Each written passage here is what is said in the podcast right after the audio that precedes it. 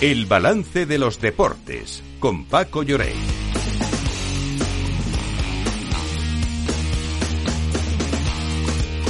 Paco Lloret, buenas noches, ¿cómo estás?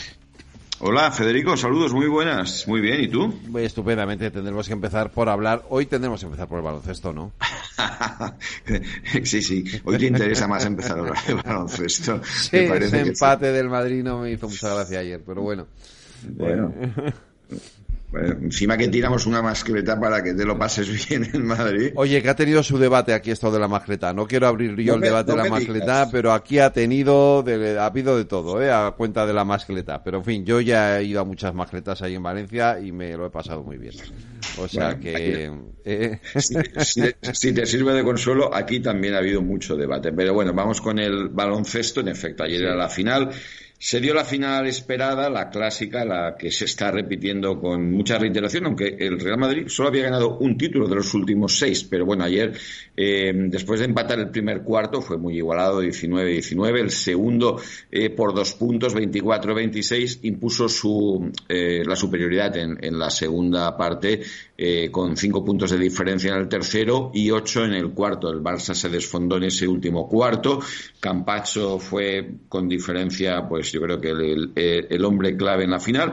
Y, también eh, Polier, que tuvo un 32 de, de valoración. En definitiva, pues yo creo que a pesar de que mm, eh, el técnico del Barça, se ha quejado del arbitraje en algunas decisiones, eh, eh, visto de verdad con, neutralidad y desde la distancia, creo que, el Madrid fue, fue mejor y, en este caso, pues el título es, es justo. 96-85 fue el marcador final, 11 puntos de diferencia. Hombre, 11 puntos de diferencia es, en fin, deja claro quién ha jugado, quién, que se merecía la victoria, sin lugar a dudas. Eh, de la jornada de liga, hoy hay un Athletic Girona, que vamos a ver cómo deja la, parte de arriba de la tabla. Eh, pero ayer el Madrid empató, eh, no fallaron, sin embargo, como sí ocurrió en el fin de semana anterior, el Atleti y el Barça. Y, bueno, eso puede ser parte del resumen. Termínalo tú. Sí, eh, si la jornada anterior había pasado todo lo contrario, el único de los de arriba que había ganado fue el Real Madrid, esta vez eh, pasó todo lo contrario. Eh, lleva años el Madrid sufriendo en Vallecas y fíjate que, el Rayo está en un momento complicado. De hecho, esta semana anterior se cargó al entrenador, a Francisco. Y bueno, pues mira, fue un empate a uno donde una vez más el escenario, la presión del equipo local descolocó al, al Real Madrid y en efecto el Atlético de Madrid sin despeinarse el sábado obtuvo una goleada y para mí inesperada ante la Unión Deportiva Las Palmas, que es un equipo que, tiene mucha personalidad, pero que salió vapuleada del, del Metropolitano, y el Barça por los pelos, eh, ganó en Vigo con un mm. penalti, que el penalti era penalti, lo tengo claro, y que bueno, se tuvo que repetir. Eh, el Celta una vez más sufre la maldición de los últimos minutos y se está metiendo en un lío el equipo de Benítez, porque ojo, a la próxima jornada hay un Cádiz-Celta en, eh, en la tacita de plata. Si el equipo andaluz gana, que lleva sin ganar desde agosto, se dice pronto, el, el, Celta se mete en descenso ¿eh? y el Cádiz desde que cambió de entrenador no ha ganado un partido y no ha marcado ni un solo gol. Así que vamos a ver qué pasa. Y, bueno, por lo demás, eh, la Real Sociedad en un partido muy polémico ganó en Mallorca, hubo 14 tarjetas, muchos incidentes, el acta más parece de una comisaría de policía que de un partido de fútbol.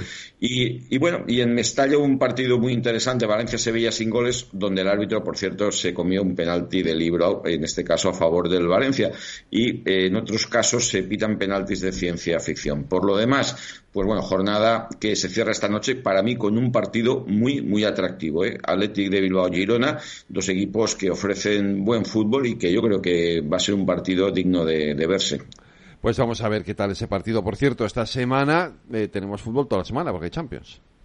Eh, sí, señor. Mañana les toca a los dos equipos españoles que no habían jugado en la semana pasada. Recuerda que fueron el Real Madrid y la Real Sociedad. Les toca al Atlético de Madrid y al Barcelona.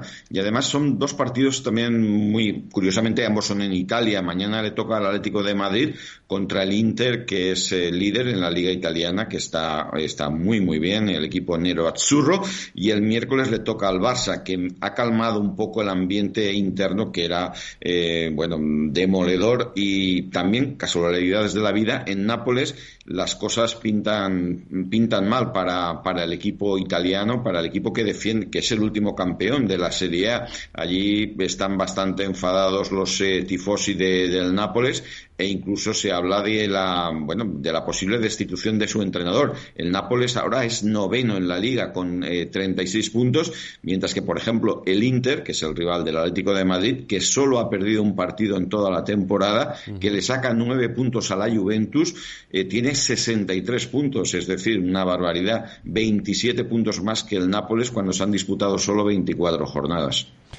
Y, y, tenemos que hablar de natación, Lorena Ruiz, porque ayer terminó el Mundial y lo hicimos con un buen papel, ¿no? Sí, concluye el Mundial con un gran resultado y con muchas esperanzas de cara a los Juegos Olímpicos de París. Y es que España ha acabado con un total de 10 medallas, una de oro, cuatro platas y cinco bronces. Pero lo más satisfactorio es que por primera vez en la historia el, equipo, el equipo español ha logrado un metal en los cinco deportes olímpicos. Uno en natación, otro en natación artística, natación en aguas abiertas y waterpolo. De esta forma, España ha terminado en la posición número 13 en el medallero general y en séptima en número de medallas, algo que todavía mejora más si tenemos en cuenta que el equipo español ha conseguido 19 billetes olímpicos, unas cifras que no dejan indiferente a nadie. Y Paco, esta semana también tenemos Alcaraz en pistas.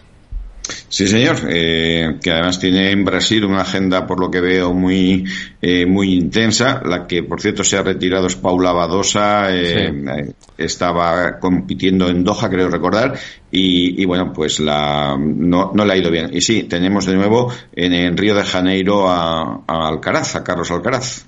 Pues eh, con, de todo esto lo seguiremos contando a lo largo de, de esta semana. Paco Lloret, Lorena Ruiz, gracias a los dos. Un abrazo, cuidaros. Hasta mañana, un abrazo.